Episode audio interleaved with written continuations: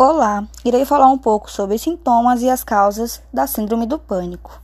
Alguns dos sintomas são falta de ar, pressão ou dor no peito, palidez, suor, tontura, náusea, pernas bambas, formigamentos, tremores, entre outros. As causas são geralmente por estresse, crises financeiras, brigas, separações ou mortes na família, experiências traumáticas na infância ou depois de assaltos e sequestros, Pessoas cujos pais têm transtornos de ansiedade são mais suscetíveis de desenvolver TP.